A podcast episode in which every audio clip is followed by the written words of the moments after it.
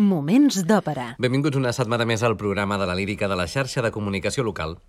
L'última òpera de l'any 2022 la dedicarem a un títol amb àngels i dimonis i amb un protagonista que ha esdevingut una santa de l'Església Catòlica, avui, Giovanna d'Arco.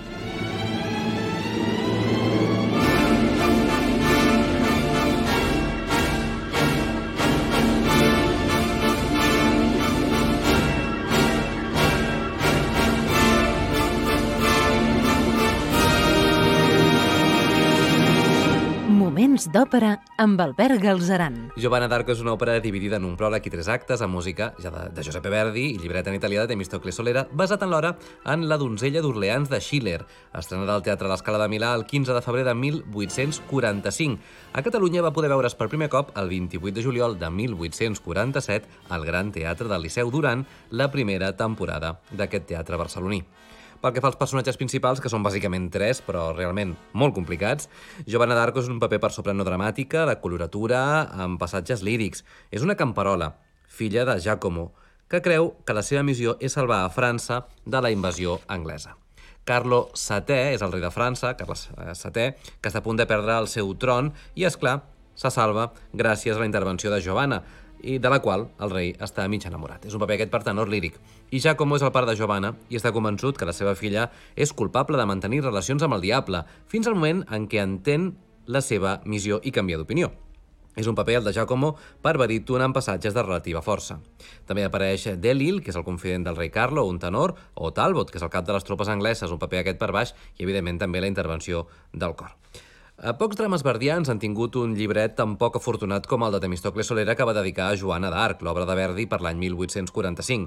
Solera només funcionava correctament, podríem dir, en un sentit, el de treure partit patriòtic a qualsevol argument en pro de la Itàlia del Risorgimento, fos quina fos l'acció escollida.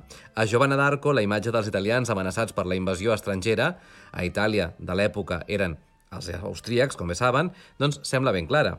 Però per escriure bons llibrets no cal només l'exaltació patriòtica, sinó un geni creatiu important i, malgrat contenir moments musicals relativament destacables, aquesta obra ha patit la indiferència del públic durant moltíssims anys.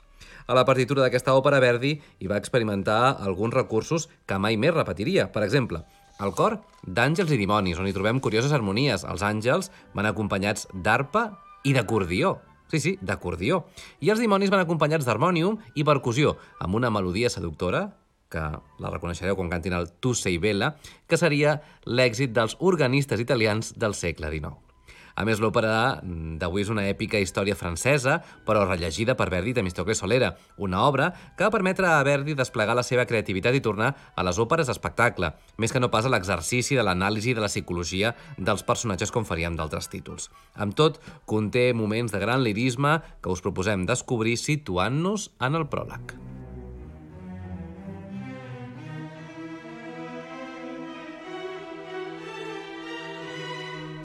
La primera escena del pròleg de l'òpera Giovanna d'Arco de Giuseppe Verdi es desenvolupa al poble francès de Domry. Carlo, el futur rei de França, descriu als seus oficials i als camperols la seva visió de la Mare de Déu portant-lo a l'alliberament de la invasió de l'exèrcit anglès, una visió que li fa treure's del cap la idea d'abdicar. Amb tot, la Mare de Déu assegura li ha demanat que deixi el seu elm i la seva espasa als seus peus. Carlo és el tenor Plácido Domingo, dirigit l'any 1973 per James Levine amb la London Symphony Orchestra.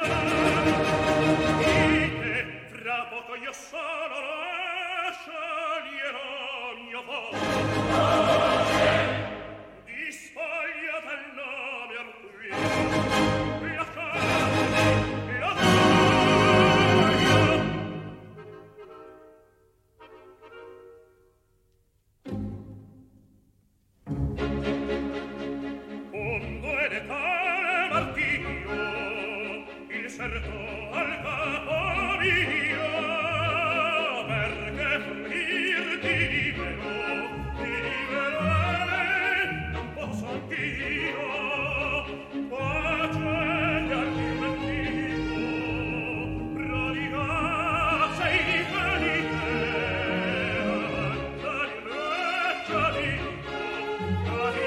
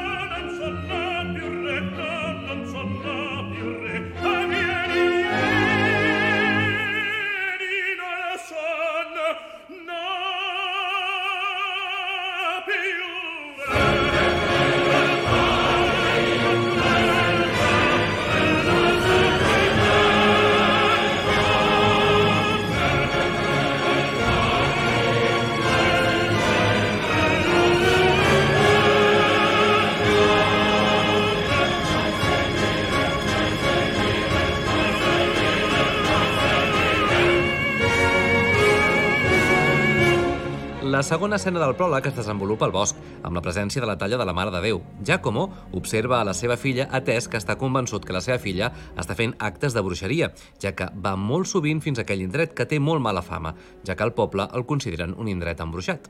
Giovanna apareix i res a la verge. Està convençuda que té una missió i li prega perquè li concedeixi l'oportunitat per lluitar contra l'enemic invasor.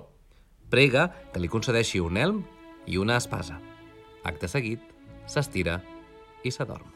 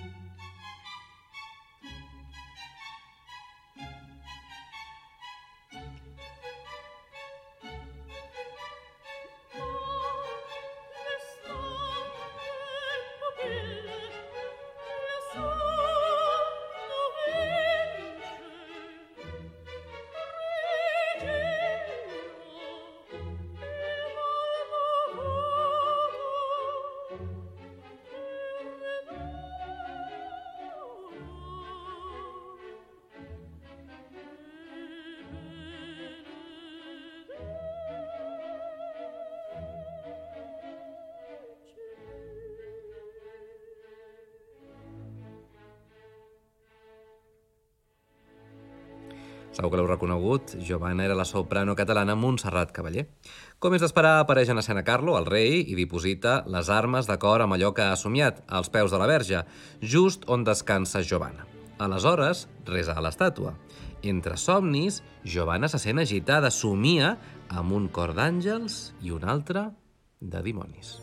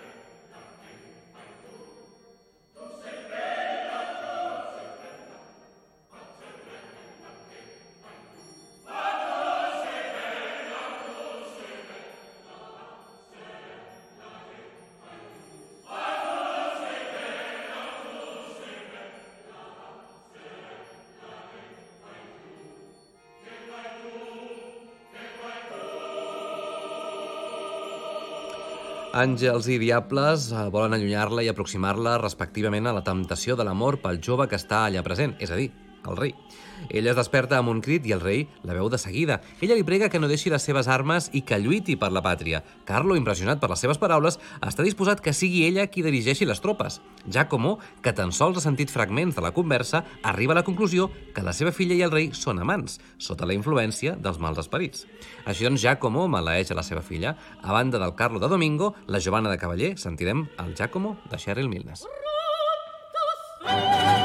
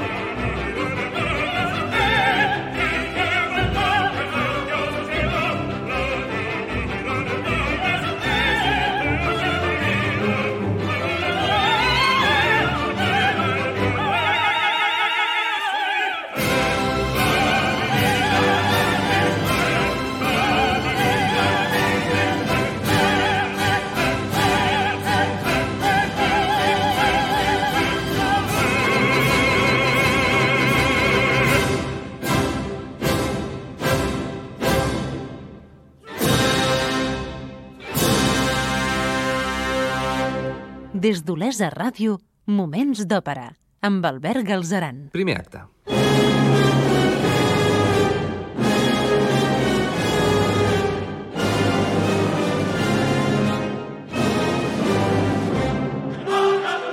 A l'inici del primer acte de l'òpera Giovanna d'Arco de Verdi ens ubiquem a prop de Reims. Talbot, el comandament de l'exèrcit anglès, intenta convèncer els seus descoratjats soldats que la seva imminent rendició als francesos no és obra del dimoni. Giacomo arriba i s'ofereix per lluitar amb ells per tal d'esborrar la infàmia de la seva filla al trair-lo, o almenys això és el que ell creu. Els anglesos l'accepten. De nou canta Cheryl Milnes. Franco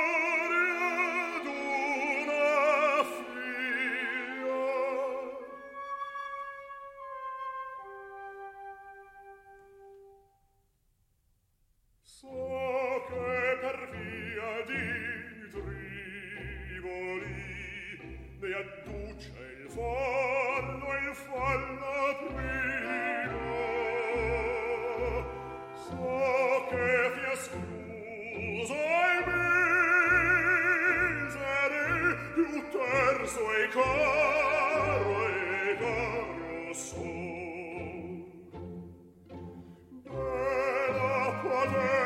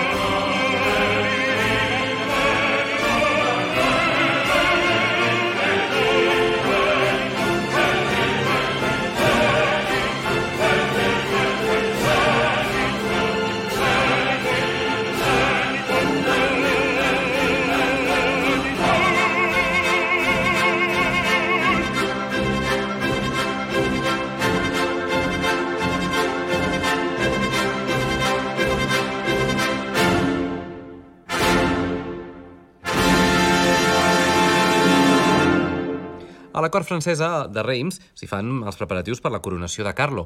Giovanna desitja tornar a la seva anterior vida senzilla. Carlo confessa el seu amor per Giovanna. Ella el rebutja, malgrat els seus sentiments envers ell, perquè les veus celestials l'han advertida contra qualsevol tipus d'amor terrenal. Carlo no entén què passa pel cap de Giovanna. Aleshores, Carlo és portat a la catedral de Reims per la seva coronació. De fet, demana que Giovanna sigui qui, la, qui el coroni, cosa que celebren al cor de diables pel plaer que això desperta a la jove.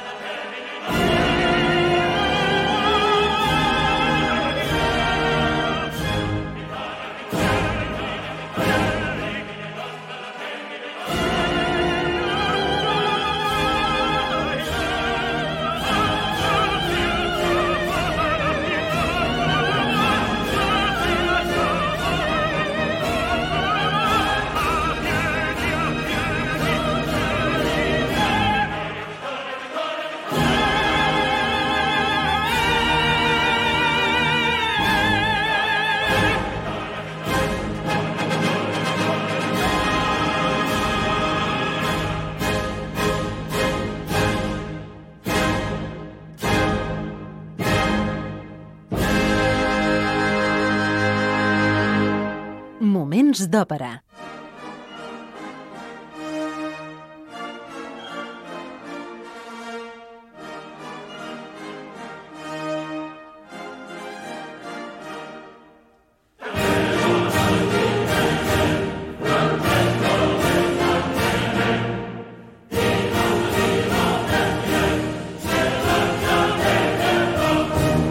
Situem ja al segon acte de l'òpera Giovanna d'Arco de Giuseppe Verdi.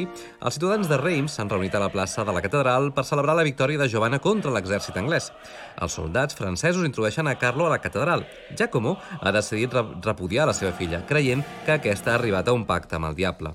La denuncia davant dels ciutadans i aconsegueix persuadir-los de la seva opinió, tot i que el rei rebutja escoltar-lo i la proclama santa titular de França. Carlo li demana a Giovanna que es defensi per ella mateixa, però ella no vol fer-ho, cosa que tothom entén com una afirmació de la seva suposada bruixeria. El venjatiu pare és de nou Cheryl Milnes. E e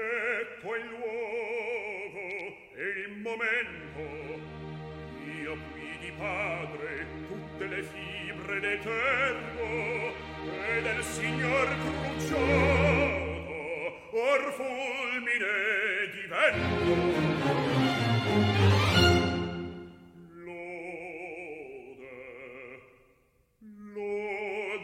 messia che agli segnava di sua vendetta al trece il fedele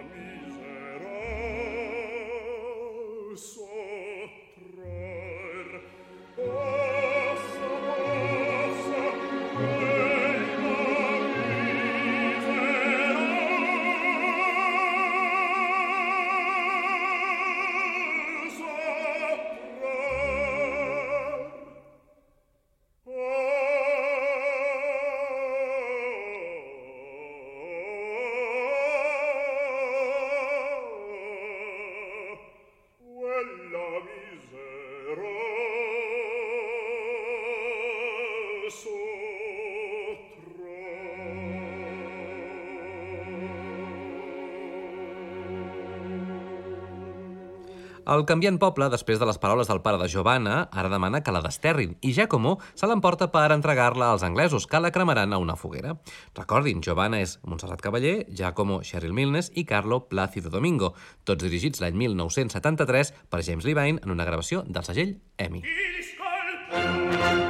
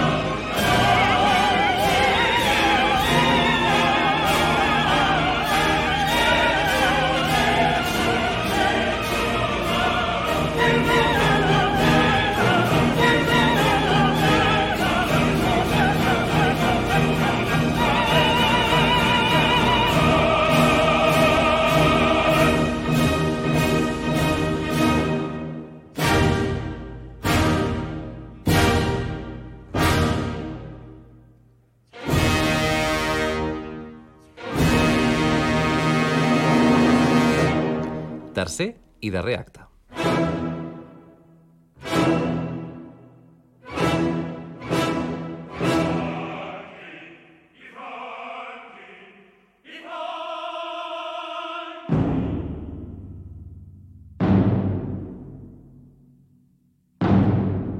A l'inici del tercer acte, Giovanna ha estat capturada per l'exèrcit anglès i està esperant la seva mort a la foguera. Té visions de victòries al camp de la batalla i suplica a Déu que l'ajudi, explicant com ella ha mantingut l'obediència a les veus celestials rebutjant l'amor que sentia pel rei. Giacomo sent les seves pregàries i reconeix el seu error. Deslliga les cordes amb què està lligada la seva filla i la deixa fugir.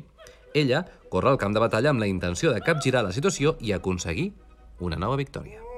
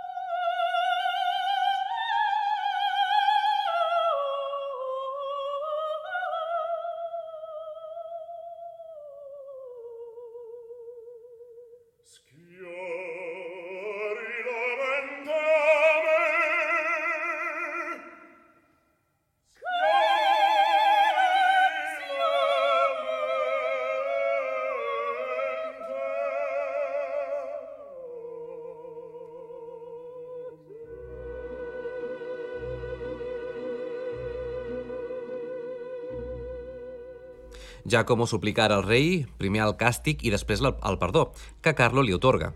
Carla s'assabenta, doncs, de la victòria francesa, però també de la mort de Giovanna. En portar el cos a Giovanna, aquesta reviu de sobte. Giacomo reclama la seva filla i el rei confessa el seu amor. Els àngels canten un himne de salvació i victòria i aleshores Giovanna mor i ascendeix al cel. I així acaba l'òpera Giovanna d'Arco de Giuseppe Verdi. Nosaltres marxarem, però tornarem en 7 dies. Fins aleshores, recordeu que trobareu tots els nostres programes al web laxarxa.cat barra òpera i que esperem poder saludar-vos a arroba Moments d'Òpera a Facebook i Twitter. Gràcies per l'atenció i fins la propera. Moments d'òpera amb Albert Galzeran.